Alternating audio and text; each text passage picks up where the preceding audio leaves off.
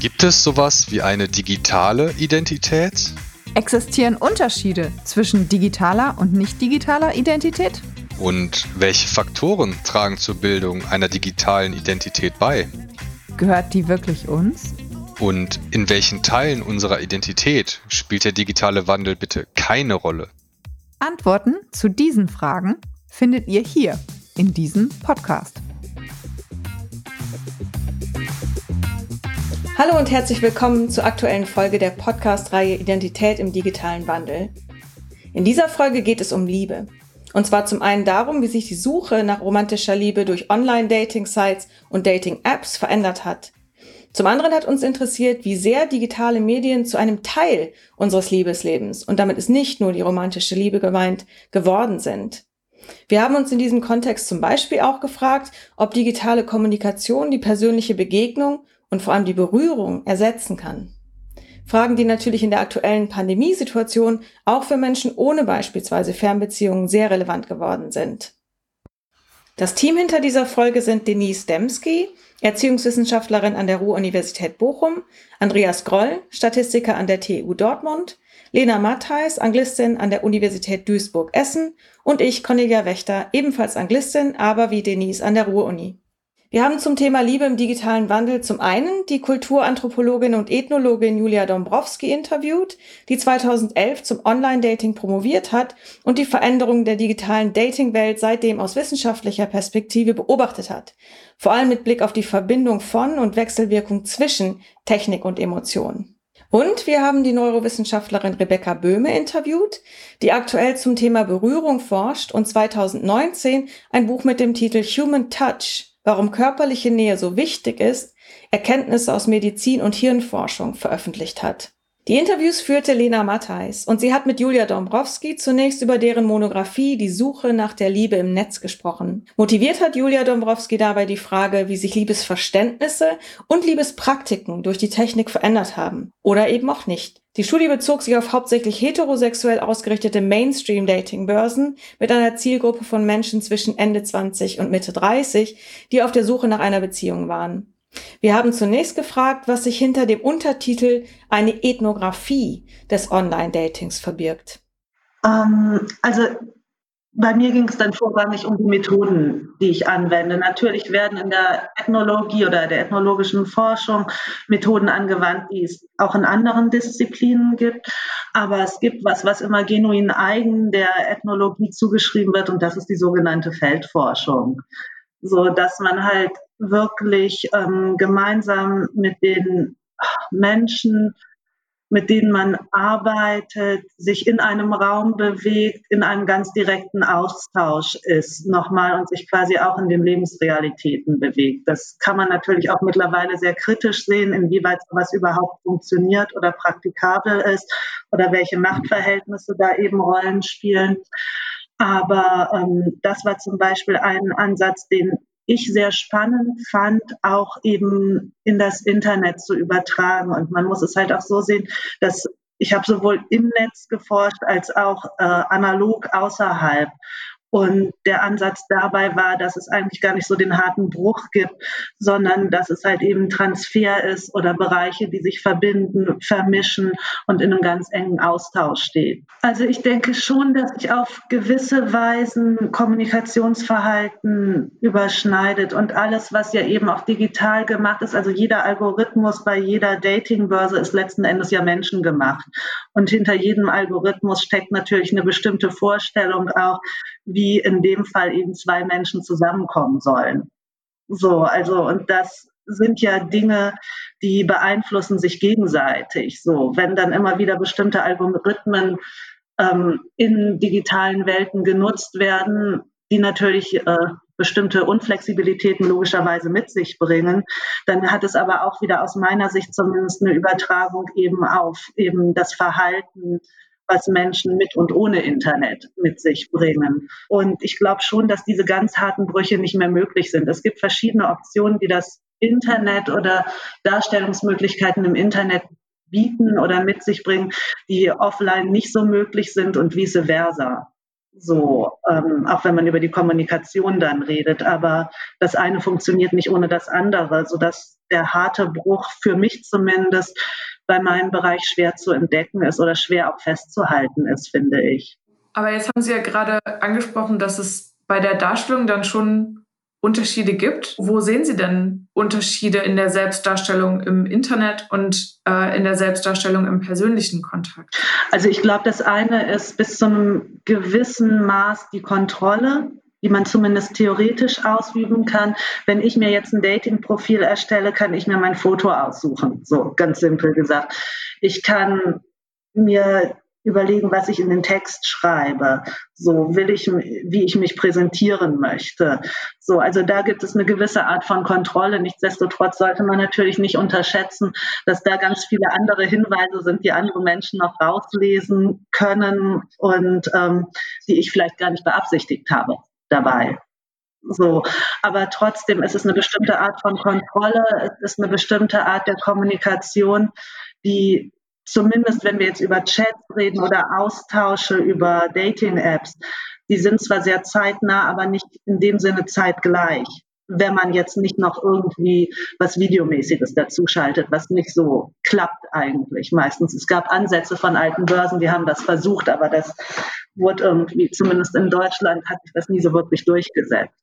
Und es gibt also immer eine Verzögerung. Sie schicken mir eine Nachricht, ich kann mir überlegen, wie ähm, cool, wie ironisch oder wie offen ich darauf antworte oder auch nicht. Und wenn wir uns gegenüber sitzen, kriegen Sie wahrscheinlich schneller mit, ob ich mich körperlich noch verkrampfe, ob ich die Augen verdrehe oder ähm, da hat man natürlich noch ein paar andere Schlüsse. Also ich glaube, das, was man unbewusst mittlerweile auch bei der Online-Kommunikation mitteilt und welche Fähigkeiten Menschen haben, das herauszulesen, sollte man auch auf keinen Fall unterschätzen dass es in Printmedien auch im 17., 18. Jahrhundert schon Kontaktanzeigen gab, wo es ja auch, ja, was also quasi als, als weiter Vorläufer von Dating und Selbstdarstellung. Da hatte ich noch nie drüber nachgedacht, als äh, was es da für Ähnlichkeiten gibt. Könnten Sie da vielleicht noch mal drüber sprechen? Ja, also ich glaube schon, dass die Partnersuche, sei es mit oder ohne Liebe als Beziehung, immer sehr viel natürlich auch mit dem kulturellen Kapital zur Verfügung hat. Es gibt immer Vorstellungen, ähm, wer zu wem passt, wer nicht zu wem passt, wer sozusagen ein angemessener Partnerin ist und wer nicht. So, und das ist auch heutzutage so, selbst wenn man vielleicht in unserer Gesellschaft hier oft denkt, dass die Partnerwahl frei wäre. Und wenn man sich halt eben die alten Gesuche anguckt, ist es wirklich zum Beispiel ganz witzig aus unserer Sicht heute, wie ganz klar halt ähm, wirtschaftliche Wunschverhältnisse benannt worden sind. Also die Hinweise auf Klasse und finanziellen Hintergrund waren so eindeutig, das wäre bei uns, glaube ich, mittlerweile sozial nicht akzeptabel, unbedingt so zu handeln. Da hat sich ein Maßstab geändert. Und nichtsdestotrotz transportieren sie auch heute bei jedem Tinder, Bumble, Profilbild, kulturelles Kapital, allein dadurch, welche Kleidung sie tragen. So kann jemand die Marken lesen, die sie tragen. Ähm, so, das, da haben sich Hinweise einfach verlagert. Und ähm, es wird immer noch ein Wunsch kommuniziert. Und das finde ich halt auch so faszinierend, dass eben das Online-Dating, was wir haben, das hat einfach ewigkeitenlange Wurzeln. So, und das wird sich auch weiter fortsetzen und sich sicherlich nochmals ändern. Und es gibt ja mittlerweile nach wie vor immer noch halt eben Kontaktanzeigen gedruckt. Also gucken Sie in die Zeit mein Lieblingshobby dort, irgendwie die ganzen Kontaktanzeigen irgendwie am Wochenende beim Frühstück zu lesen. Die sind hervorragend. So, und ähm, es ist halt einfach irre, was für eine Bandbreite das Dating hat. Und ich finde es allein schon auch immer schon sehr interessant, dass wir jetzt hier sitzen und über Dating reden. So, also das Daten an sich als Wort, als Anglizismus transportiert ja auch schon wieder etwas, so ähm, was eine Vorgeschichte hat, was dann vielleicht in 50er, 60er Jahre eher US-amerikanische Kultur zurückgeht. So, also wir, wir können uns gar nicht freimachen von bestimmten Vorstellungen und Verhaltensweisen. Und bei den Kontaktanzeigen, auf die Sie eben gerade zurückkamen im 17., 18. Jahrhundert, was von unserer Sicht heute aus sehr, sehr offensichtlich. Aber wahrscheinlich wird es für die Menschen 50 Jahre nach uns total offensichtlich sein, was im Tinder-Profil stand. So wen wir. Bei diesen ganzen Elementen, die Sie dann äh, erforschen konnten, was, wo Sie, wo Sie gesagt haben, wow, habe ich gar nicht mit gerechnet? Also ich glaube, dass mich am Anfang, also in meiner ursprünglichen Forschung schon überrascht hat, ähm, wie konservativ letzten Endes die Menschen auch im Internet agieren, wo zumindest in meiner Vorstellung auch ja die Möglichkeit gibt, also theoretisch existieren sollte, außerhalb gewohnter Bahnen zu denken. Und es gibt auch Untersuchungen dazu, dass zum Beispiel Frauen nach wie vor in klassischen Datingbörsen, wo man halt Altersangaben ähm, machen kann, ähm, nach älteren Männern suchen dass Frauen tendenziell gesellschaftlich, finanziell in heterosexuellen Beziehungen nach wie vor nach oben suchen und Männer halt tendenziell eher nach unten.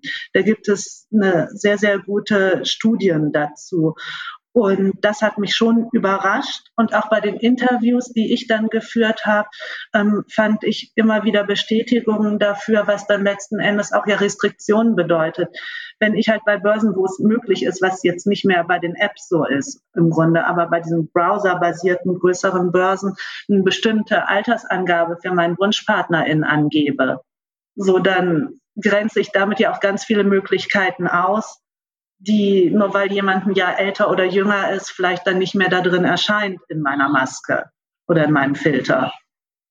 So, das ist etwas, was mich wirklich extrem überrascht hat. Ähm, was ich sehr spannend fand, war aber auch die Lernfähigkeit von Menschen, gleich welchen Alters, so dass sie wirklich innerhalb von, weiß ich nicht, anderthalb Monaten ganz starke Dating-Kompetenzen erworben haben. Ähm, es gab Leute, die gingen sehr enttäuscht aus Börsen heraus, so, weil ihre Vorstellungen natürlich nicht erfüllt worden sind. Und das war dann halt für die der konsequente Schritt daraus. Aber dass es durchaus Menschen gab, die ganz steile Lernkurven gemacht haben und ihr Vorgehen und ihr Verfahren sehr, sehr stark verfeinert haben und extrem zielgerichtet agierten. Es gab unterschiedliche Wege. So viele sind dann darauf gegangen, okay, wenn ich wirklich jemanden kennenlernen will, muss ich die Person so schnell wie möglich treffen. Das heißt, es kam nicht mehr zu ewig langen Austauschen, so die viele am Anfang noch betrieben hatten in den browserbasierten Börsen. So, das fand ich sehr interessant. Was mich auch nach wie vor immer überrascht oder was ich halt eben so spannend finde, ist das Zusammenspiel von technischen Entwicklungen und dem Dating. Also ich glaube, 2007 kam das iPhone auf den deutschen Markt. Dann hat es ein bisschen gedauert, bis Tinder auf den deutschen Markt kam, bis dann Bumble kam aber wie das einfach zusammenspielt mit technischen Entwicklungen, mit der Partnerinnensuche und wie sich das halt auch immer gegenseitig halt ähm, austauscht und befeuert, sozusagen, wie der nächste Schritt und der nächste Schritt ist. Und natürlich sind die Börsen ähm, kommerzielle Unternehmen, die irgendwie natürlich auch finanziell bestehen müssen. Und ich finde es schon interessant, welche Werbestrategien sie anwenden und welche gesellschaftlichen Nerven sie sozusagen versuchen zu treffen. Ich fand es, ich glaube, das war Ende letzten Jahres, ähm, sehr, sehr interessant, dass zum Beispiel Tinder eine neue Werbekampagne aufgemacht hatte und zumindest in Hamburg extrem viel plakatiert hatte an prominenten Stellen, wo, glaube ich, der Slogan war, Single macht, was Single will. Und wo auf einmal in einer Datingbörse halt eigentlich das Single-Dasein als etwas unheimlich Positives dargestellt wurde, was in meinen ersten Studien oft als sehr schambesetzt empfunden wurde. So, oh, ich bin Single, ich kann keine Partnerin finden und ich muss noch Online-Dating benutzen, weil ich einfach nicht in der Lage bin, jemanden sonst irgendwie kennenzulernen, war es halt eben bei den letzten Tinder-Kampagnen so, ja, es ist total cool, Single zu sein. Äh, wir treffen Leute, wir daten, das ist eine Single-Kultur und wir haben unheimlichen Spaß dabei. Und bei dieser Werbung war es zum Beispiel oft auch so, dass Menschen gar nicht mehr alleine abgebildet waren, was bei klassischen Börsen oft immer noch ist. Da sieht man halt den Mann oder die Frau, wie sie irgendwie versunken da sitzt und jemand versucht kennenzulernen oder das Pärchen. So, das sind so die Abbildungen. Und bei den Tinder-Werbungen ähm, war es so, dass oft kleinere Gruppen von jungen Menschen gezeigt worden sind, die gemeinsam sich auf das Dating einließen, die gemeinsam an einem Handy saßen und irgendwie auch gemeinsam dieses Daten halt zelebriert haben. Und das sind so Entwicklungen, die ich unheimlich spannend finde, mich auch immer wieder überraschen. Und ähm, sowas verfolge ich halt unheimlich gerne. Also sucht man gar nicht mehr digital nach der großen Liebe, sondern übt in Gruppen, wie Balzverhalten besonders effektiv funktioniert? Also das haben Sie jetzt so gesagt. Ähm, ich finde die Formulierung sehr schön. Ich glaube schon, dass es ähm, für junge Menschen, also ich meine, was hat man sonst anders gemacht in meiner Jugend? Nicht auf dem Dorf im Jugendclub ab. So, also ich glaube nicht, dass das anders war. Also ich hätte wahrscheinlich nicht anders agiert, wenn ich dann jetzt irgendwie ein Handy auf einmal gehabt hätte. So, da hat man auch nichts anderes gemacht, glaube ich. Ähm, aber ich denke schon, dass es halt so eine Spielwiese ist, auch um sich auszuprobieren. Und ich glaube schon, dass ähm, die Altersspannbreite einfach sich geändert hat, dass junge Menschen natürlich mit der gleichen Börse noch mal ein bisschen anders umgehen oder der gleichen App als halt eben mit 40er, die sich durchaus auch darauf ja befinden.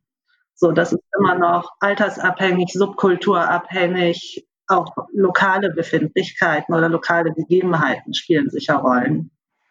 Also ich glaube, ich würde schon gerne nochmal darauf hinweisen, wie dieser Dating-Gedanke oder dieser exklusive Beziehungs- oder Partner- oder One-Night-Stand-Suchgedanke aus meiner Sicht gerade so ein bisschen aufweicht bei manchen Apps. Ähm, was sich wirklich lohnt, sich anzugucken, ist bei der App Bumble. Ähm, wir haben zumindest über Instagram, vielleicht läuft es auch nochmal über andere Kanäle, jetzt eine Date-Night-Show entwickelt, wo halt immer kurze Talkformate sind und wo in der Regel jüngere Menschen, die aber auch durchaus in Deutschland am intellektuellen Leben teilnehmen. Also es gibt halt eben eine Taz Kolumnistin dabei, die sich austauschen zum Thema Dating, aber das ganz auch ganz stark auch mit anderen gesellschaftlichen Fragen natürlich verknüpfen, mit Feminismus, mit Gender-Themen, mit Rassismus.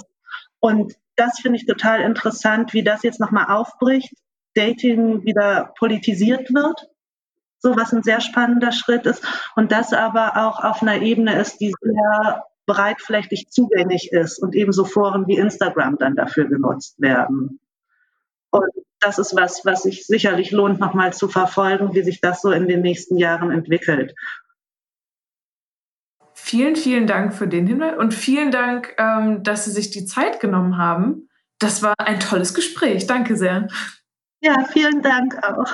Unsere zweite Interviewpartnerin war, wie bereits eingangs gesagt, die Neurowissenschaftlerin Rebecca Böhme, deren Arbeit uns von der Suche nach Liebe zu gelebten Liebesbeziehungen und den Möglichkeiten und Gefahren oder Problemen der digitalen Welt in Bezug auf diese Beziehungen führt.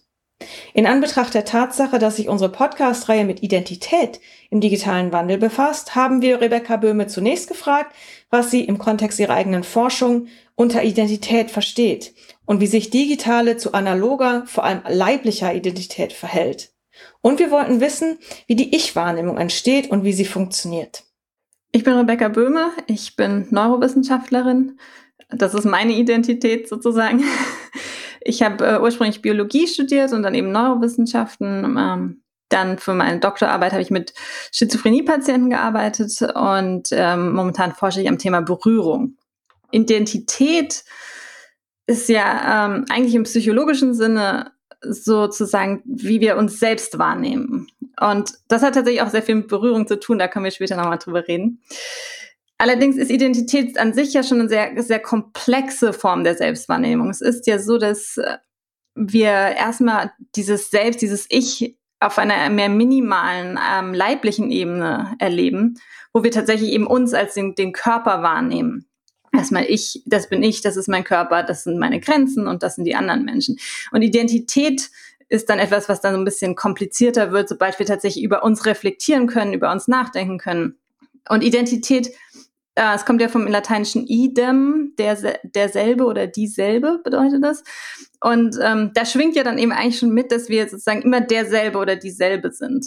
Und das ist natürlich schon ganz schwierig, weil das stimmt ja eigentlich gar nicht. Wenn wir so mal drüber nachdenken, im Laufe des Lebens verändern wir uns ja. Erstmal verändert sich unser Körper, die Zellen erneuern sich und so weiter. Und natürlich verändern wir uns als Person ja auch ganz stark. Insofern ist es, glaube ich, immer eine ganz spannende Frage, woher wissen wir eigentlich, dass wir dieser, dieser Ich sind? Wie, wie kommt denn das, dass wir immer wissen, das bin ich eigentlich? Und, und können diese, diese verschiedenen Geschichten und Empfindungen, die man eben auch im Leben hat, so zusammenhalten in der Form von Ich. Und wenn wir jetzt dann ähm, noch ganz kurz auf die sozialen Medien eingehen wollen, dann finde ich das ganz spannend, weil in dem Zusammenhang ja eigentlich die Identität oft so ein bisschen auseinanderfällt. Dadurch, dass man ja, wie man sich in den sozialen Medien präsentiert, eigentlich nur so Teilaspekte von sich zeigt. Es ist ja, zumindest für die meisten Menschen, es ist sicher nicht für alle so, aber für die meisten Menschen ist es ja so, dass die eben nur gewisse Teilaspekte von sich da präsentieren, beziehungsweise diese eben auch verändern. Das, das ist vielleicht noch kritischer, ist, dass man nicht nur Teile zeigt, denn das ist ja im normalen Leben auch so, sondern dass man gewisse Teile eben auch verändert, dass man die Fotos bearbeitet, dass man plötzlich seine Nase größer oder kleiner machen kann. Und da wird es, glaube ich, dann ganz kritisch, weil da wird es wirklich schwierig, diese beiden Identitäten zusammenzuhalten, zu sagen, okay, das, das hier, was ich erlebe, auch leiblich spüre, bin ich. Und dann dieses Bild, das ich da von mir präsentiere in den sozialen Medien, bin ich aber auch. Ich würde sagen, das große Überthema meiner Forschung ist tatsächlich eben das Selbst. Ähm, und dabei ist dann eben das leibliche Selbst, das minimale Selbst, würde ich sagen, der, der erste Schritt, wie wir sozusagen uns an das Thema annähern. Also bevor wir uns eben mit den wirklich komplizierten Ich-Wahrnehmungen und Selbstreflexion und darüber nachdenken, wer man ist und so weiter beschäftigen können, müssen wir erstmal verstehen, wie kommt denn das überhaupt zustande, dass wir dieses Ich, dieses leibliche Selbst spüren. Also das ist wirklich diese, diese minimale Form. So man spürt seinen Körper und weiß eben, das bin ich. Und da ist es eben auch so, dass man ja durch die leibliche Interaktion mit anderen Menschen eben erfährt, das bin ich und das sind die anderen. Und das ist so ein bisschen die allererste und wichtigste Unterscheidung, die man erstmal machen kann, um überhaupt mit diesem Selbst zu beginnen, ist, dass man weiß, okay, es gibt ein Ich, es gibt diese anderen, da gibt es auch eine Grenze. Hier, hier ist mein Körper, der endet hier irgendwo und dann beginnt da die Außenwelt. Da gibt es andere Menschen und Lebewesen, dann gibt es da Dinge, die in der Umwelt sind, die nicht leben. Und diese Unterscheidung erstmal durchzuführen, das ist sozusagen der erste Schritt, bevor man überhaupt ein, ein komplexeres Ich oder ein komplexeres Selbst ähm, entwickeln kann. Ja, und wie, wie dieses, dieses äh, sich spüren zustande kommt, da ähm, ist also zumindest jetzt im momentan der Fokus in der neurowissenschaftlichen Forschung darauf, dass man sich den Faktor der Interozeption anguckt. Das ist also, wie wir Wahrnehmungen ähm, spüren, die aus unserem eigenen Körper kommen. Also sozusagen das Viszerale. Also vielleicht kleine Schmerzen, die man hat, wenn es irgendwo juckt oder eben auch die Atmung, den, den Herzschlag, Darmbewegungen, all solche Sachen. Ähm, dann kommt natürlich die Propriozeption dazu. Das ist also, dass wir spüren, in welcher Position sich unsere Gliedmaßen gerade befinden, dass ich sozusagen spüren kann, okay, mein rechter Arm, den habe ich gerade hier ausgestreckt oder mein linkes Bein, da sitze ich gerade drauf und das ist unbequem. Das alles trägt eben zu dieser körperlichen Selbstempfindung ähm, bei. Und dann eben gibt es diesen interessanten Aspekt der sozialen Berührung. Und die soziale Berührung ist ja eigentlich etwas, was da so ein bisschen dazwischen hängt, zwischen dem diesen, dieser viszeralen Selbstwahrnehmung und dann der Wahrnehmung der Welt da draußen. Denn bei der Berührung ist es ja eben so, dass wenn ein anderer Mensch mich berührt, dann spüre ich dabei den anderen Menschen natürlich, klar. Aber ich spüre ja auch immer mich selber. Der berührt ja meinen Körper und dadurch spüre ich ja in dem Moment immer auch die Grenzen meines eigenen Körpers. Insofern trägt also diese soziale Berührung dazu bei, dass man zwischen ich und den anderen unterscheidet. Dass man eben spüren kann, das bin ich, das sind die anderen Menschen da draußen. Und man eben diese leibliche Selbstwahrnehmung verstärkt durch die soziale und eben Berührungsinteraktion mit einem anderen Menschen. Und noch ein ganz spannendes Ergebnis, das wir auch hatten, war, dass wir gesehen haben, dass tatsächlich es so aussieht, dass diese Ich- und andere Unterscheidung jetzt nicht nur im Gehirn vorhanden ist, sondern dass wir das auch schon auf der Ebene des Rückenmarks sehen konnten. Da haben wir zumindest gewisse Hinweise dafür und das ist natürlich ganz spannend, weil heutzutage die Hirnforschung sehr, naja, hirnzentriert ist eben. Und wenn wir jetzt eben sehen können, dass auch Sachen passieren, die, die mehr so im, im Körper, im Leiblichen, also weiter unten sozusagen in der Hierarchie sind, also zum Beispiel im Rückenmark, dann kann uns das so ein bisschen von dieser Hirnzentrierung wegbringen. Und dem wollen wir jetzt auch weiter nachgehen, auch mit weiteren Studien und uns das genauer ansehen. Und vielen Dank. Jetzt haben Sie natürlich schon in, in ganz viele Richtungen erklärt, wieso Berührung so wichtig ist. Und äh, wir sind natürlich auch auf Sie aufmerksam geworden wegen Ihres Buches. Ich, äh, können Sie vielleicht kurz erklären, worum es in Human Touch geht und warum denn körperliche Nähe eigentlich so wichtig ist? Sie erklären da ja auch, dass es sogar, dass, dass es sehr schädlich sein kann, keine körperliche Nähe zu erfahren. Aber wieso ist das denn so? Also erstmal ist, glaube ich, wichtig dazu zu sagen, dass das Buch entstanden ist vor Corona.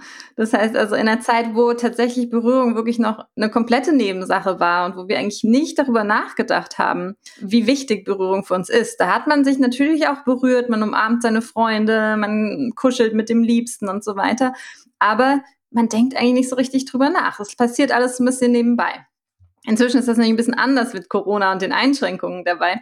Und da ist jetzt vielleicht den Leuten auch mehr klar geworden, wie wichtig Berührung eigentlich ist. Warum das so wichtig ist, naja, das kann man natürlich versuchen, ähm, biologisch zu begründen und zu sagen, erstmal ist der Berührungssinn unser frühester Sinn unser ältester Sinn. Also zum Beispiel beim neugeborenen Baby, da funktioniert das Sehen ja noch nicht besonders gut. Die sehen ja nicht so scharf. Und das Hören, naja, also die hören sicher was, aber die verstehen ja keine Sprache. Da kann auch keine richtige Interaktion stattfinden mit den Eltern. Und es ist also so, dass der Berührungssinn, der funktioniert schon bei der Geburt wunderbar. Und das ist so, dass sie eben durch die Berührung schon ihre ersten Interaktionen mit anderen Menschen erleben. Das heißt, der Berührungssinn ist wirklich ganz wichtig dafür, dass wir mit anderen in Kontakt kommen, dass wir spüren, da sind eben auch andere Menschen da. Das gibt ja auch so einem neugeborenen Baby die Sicherheit zu fühlen. Ich bin nicht alleine hier plötzlich in dieser Welt da draußen. Es ist tatsächlich auch bei Babys so, dass äh, der Berühr die Berührung ganz wichtig ist dafür, dass, dass die zum Beispiel ihre Körperfunktionen regulieren. Und wenn man sich das irgendwie biologisch auch nochmal genauer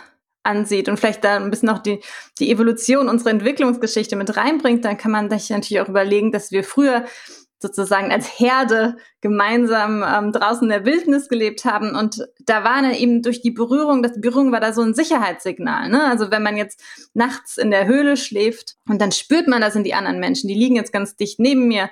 Ich spüre da eine gewisse Wärme, einen gewissen Druck. Da gibt mir das ein Gefühl von Sicherheit, da gibt mir das ein Gefühl von, von, naja, die anderen sind eben da erstmal, ich, ich kühle nicht aus, das trägt natürlich auch dazu bei. Und dann aber auch, wenn jetzt ein Tiger angreift, dann ähm, bin ich nicht alleine. Also insofern ist die Berührung ein Sinn, der uns, der uns das Gefühl von Nähe gibt und das Gefühl von Sicherheit. Und es ist eben auch so, dass man das ja nachweisen kann, dass, dass durch soziale Berührung und Berührung durch andere Menschen die Nähe und die, die, die Bindung zu anderen Menschen gestärkt wird. Also man weiß ja, dass bei bei liebevoller Berührung wird dieses sogenannte Bindehormon Oxytocin ausgeschüttet, was vielleicht auch noch andere äh, Funktionen hat. Das ist ein relativ komplexes Hormon, aber auf jeden Fall ist es schon ganz klar, dass es die Bindung zwischen zwei Menschen stärkt. Zum Beispiel eben in der Eltern-Kind-Beziehung oder auch in der partnerschaftlichen Beziehung. Und das wird eben vermehrt ausgeschüttet, wenn man sich berührt.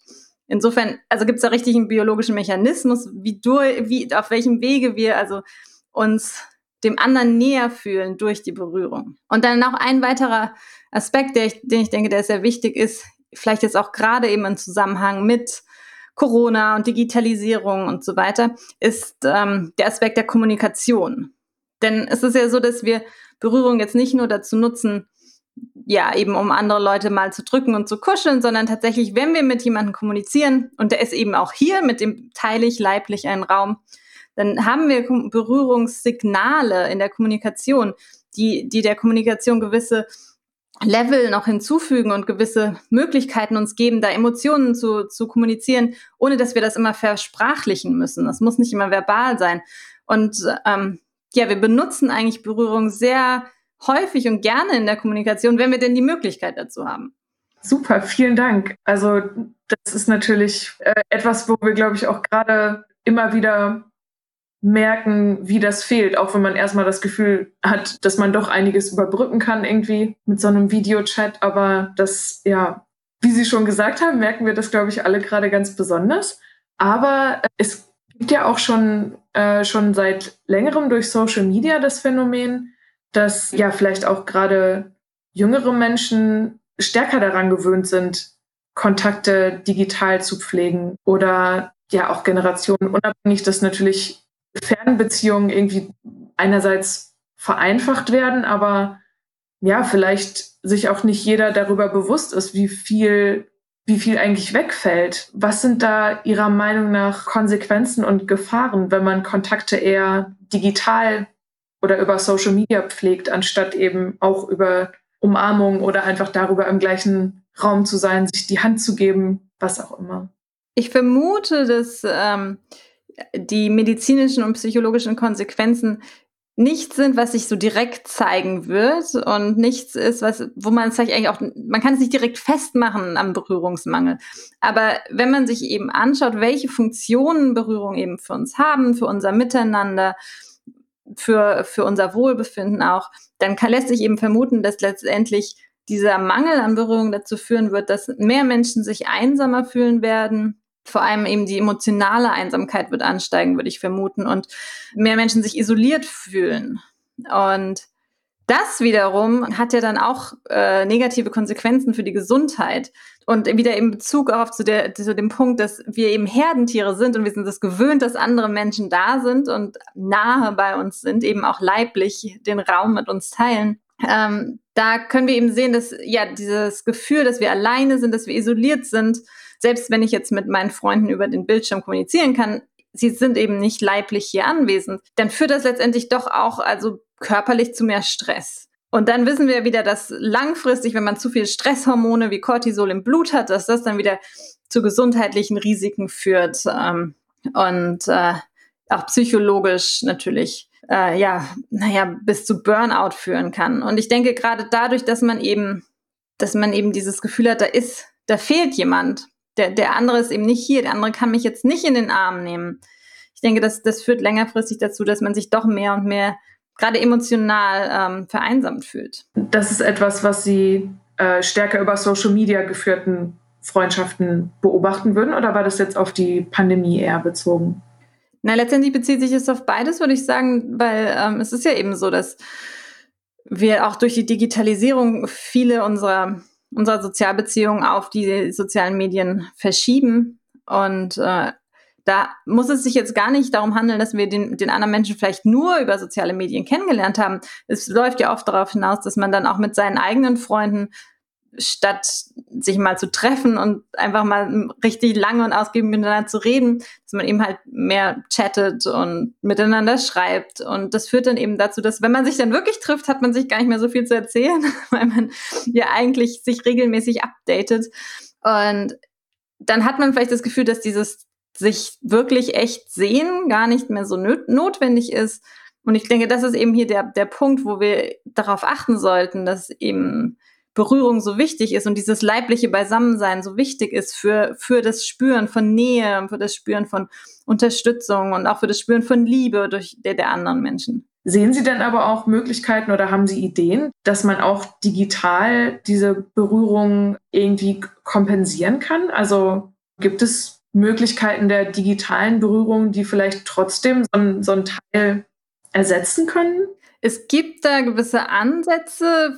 Es wurde natürlich schon erkannt von den entsprechenden Konzernen, dass da eben ein Mangel herrscht. Und insofern gibt es ja gewisse Ansätze, wo die versuchen, die, die Berührung auch digital herzustellen, könnte man sagen, durch irgendwelche kleinen Gadgets, die man vielleicht am Arm trägt, die dann vibrieren, wenn der andere an einen denkt oder die dann vielleicht warm werden, wenn der andere sein entsprechendes kleines Gadget da ähm, in der Hand hält und drückt. Aber ich, also bisher sind diese Sachen natürlich überhaupt kein Ersatz für, für eine richtige Berührung. Das sind vielleicht kleine, kleine zusätzliche Tools, die eben so einen gewissen, eben auch leiblichen Aspekt da in die digitale Kommunikation mit reinbringen. Aber diese leibliche Kommunikation ist ja letztendlich so komplex, dass wir die nicht vollkommen ersetzen können. Und wir sind weit entfernt davon, das irgendwie ähm, auf der digitalen Ebene vermitteln zu können. Spannend. Das denke ich auch oft, wenn ich mich trotz äußerer Faktoren noch aufs Spinning Bike geschwungen habe. genau. Man muss sich halt aufraffen, ne? Ich würde vielleicht gerne noch mal was zum Thema eben der digitalen Interaktionen sagen. Also, weil ich möchte mich da eigentlich in Bezug auf Digitalisierung sehr so auf der Seite der Kritiker halten, ähm, weil ich denke, dass eben das echte leibliche Beisammensein sich nicht ersetzen lassen wird. Und meiner Meinung nach sollte es das auch nicht. Denn dadurch werden wir es letztendlich irgendwie entwerten. Und natürlich, selbst wenn sich diese, diese Digitalisierungsberührung irgendwie entwickelt, wenn diese Technologien fortschreiten und wir uns irgendwie besser berühren können mithilfe von Digitalisierung, wenn wir vielleicht sogar irgendwann dann noch den anderen riechen können, wer weiß, vielleicht gibt's das ja auch, oder die Wärme des anderen spüren können, dann wird das also vielleicht mehr und mehr in die Richtung eines Ersatzes gehen und dazu führen, dass wir aber uns dann eben auch tatsächlich weniger tatsächlich leiblich treffen, dass wir nicht mehr so oft einen Raum teilen und miteinander irgendwo sind. Aber ich glaube eben doch, dass die, dieses echte, reale Beisammensein sich nicht ersetzen lassen wird. Und ich finde aber dann, dass diese Entwicklung, dass man immer mehr auf die Technologien zurückgreift und immer weniger auf das echte leibliche Zusammensein setzt, ähm, also für mich ist es einfach dystopisch. Ich finde, das, das führt zu einer ganz gruseligen Entwicklung, wo man denkt, oh, was ist denn am Ende sitzen alle nur noch zu Hause mit ihren vielen technologischen Gadgets ähm, und erschaffen sich damit eine Form von Realität und Beisammensein, die aber meines Erachtens doch nie die, die Wirklichkeit ersetzen kann. Ich denke auch, da beobachten Sie, finde ich, ganz wichtige Dinge. Ich dachte das auch gerade, als Sie den Geruchssinn nochmal angesprochen haben. Das ist jetzt eine ganz äh, dumme Laienfrage, aber ich finde, man merkt es ja ganz stark, wenn eine Person, selbst wenn die nicht mehr hier ist, aber wenn ich nach Hause komme und ich rieche, dass jemand, äh, den, der mir wichtig ist, gerade hier geduscht hat oder geschlafen hat oder so, das ist ja, man nimmt es ja sofort wahr. Und ich finde, man merkt auch, wie körperlich das ist. Und man, man liest ja häufiger, das liegt daran, dass äh, Geruchs- und Geschmackssinn in älteren Gehirnteilen sitzen, weil das irgendwie wichtig ist, damit man sich nicht vergiftet. Und daher kommt dieses körperliche Gefühl, was man teilweise dann aber weniger genau benennen kann. Ist, ist da was dran oder ist das Quatsch? Doch, da ist was dran. Also der Geruchssinn, der Geschmackssinn und eben der Berührungssinn sind ja, ähm, was wir die nahen Sinne nennen. Also Sachen, die, die wir wahrnehmen, weil etwas unseren Körper tatsächlich berührt. Also Berührung tatsächlich natürlich direkt, der Tastsinn, das, das Berühren erleben, das ist ja etwas, was man tatsächlich direkt auf der Haut spürt. Aber letztendlich Geruch und ähm, und Geschmack müssen ja auch tatsächlich in der Nähe sein. Die kann man ja nicht auf die Ferne hinweg wahrnehmen. Und die Geruchspartikel müssen ja eben unsere Rezeptoren in der Nase eben auch berühren letztendlich, damit wir sie riechen können. Und diese nahen Sinne sind eben alles drei Sinne, die dadurch glaube ich, auch eher mehr zu dieser mehr viszeralen, ähm, leiblichen Reaktion führen können, im Vergleich zu den Fernsinnen wie dem, dem Sehen und dem Hören, was ja eben auf große Distanz hin funktioniert. Und damit sind wir auch schon beim Ende unserer Folge angekommen. Wir bedanken uns ganz herzlich bei Julia Dombrowski und bei Rebecca Böhme, dass sie sich die Zeit für uns genommen haben und uns an den Erkenntnissen ihrer Forschung haben teilhaben lassen. Und wir bedanken uns natürlich auch bei euch als Zuhörenden und hoffen, ihr seid bei der in zwei Wochen erscheinenden nächsten Folge von Identität im digitalen Wandel wieder dabei. Andreas, Denise, Lena und Cornelia sagen Tschüss und habt noch einen schönen Tag.